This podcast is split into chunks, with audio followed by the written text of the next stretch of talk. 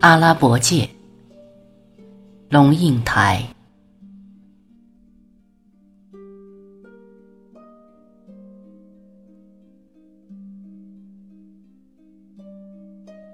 金门人淡淡告诉你，他是怎么长大的。岛上的孩子都没见过球，球是管制品，因为几个篮球绑在一起就可以漂浮投供。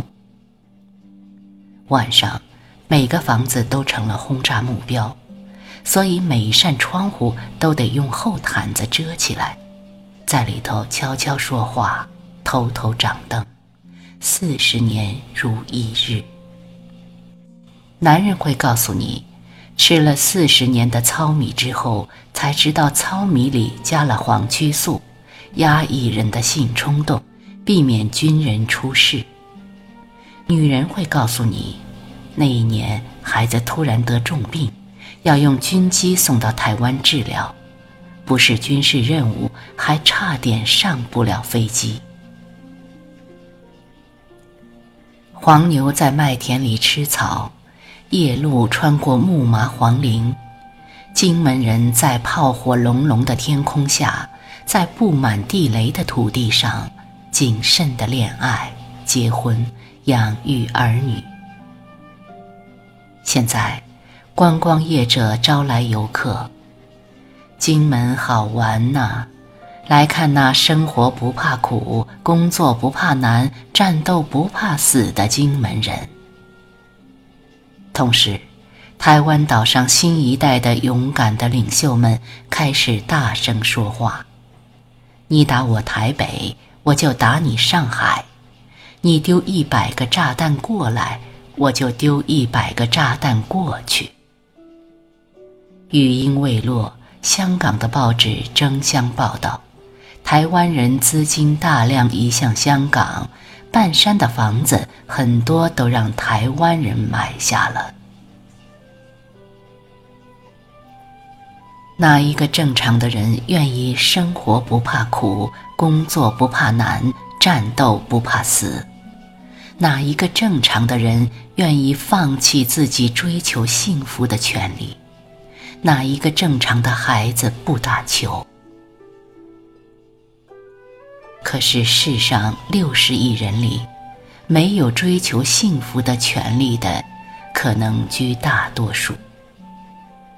如果你是个在板门店附近村子里上学的小孩，你会听老师说：“来，做一个算术题。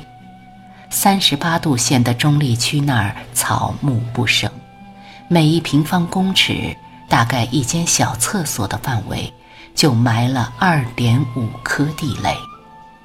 中立区长两百四十八公里，宽四公里，算算看，总共有多少颗地雷？如果你是个在中亚山区生长的孩子，你也无球可打。在塔吉克斯坦、土库曼斯坦、哈萨克、乌兹别克。几个国家交界的两千五百平方公里荒凉而苍老的大地里，埋藏着三百万枚待爆的地雷。勇敢的领袖们决定不打仗了，于是地雷就去炸死那赤脚河锄的农民，炸断放学回家的孩子的腿。炸瞎那背着婴儿到田里送饭的母亲。为什么不扫雷呢？对不起，没钱。打仗的时候，领袖们以国家安全和民族主权的崇高理由，把军购费膨胀到极致。仗打完了，尸体还可以收拾干净。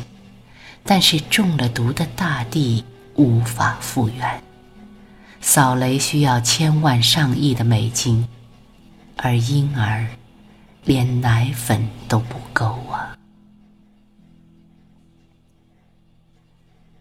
全球有两万六千人因为误触地雷而死亡，大地里还有一亿一千万枚地雷等着被误触。丹麦人于是发明了一种草，把常见的小草阿拉伯芥改动一下基因，这草就变成一种测雷器。阿拉伯芥的根感觉到土里头地雷腐蚀后外泄出的二氧化氮，整株植物会从原来的绿色变成铁红色。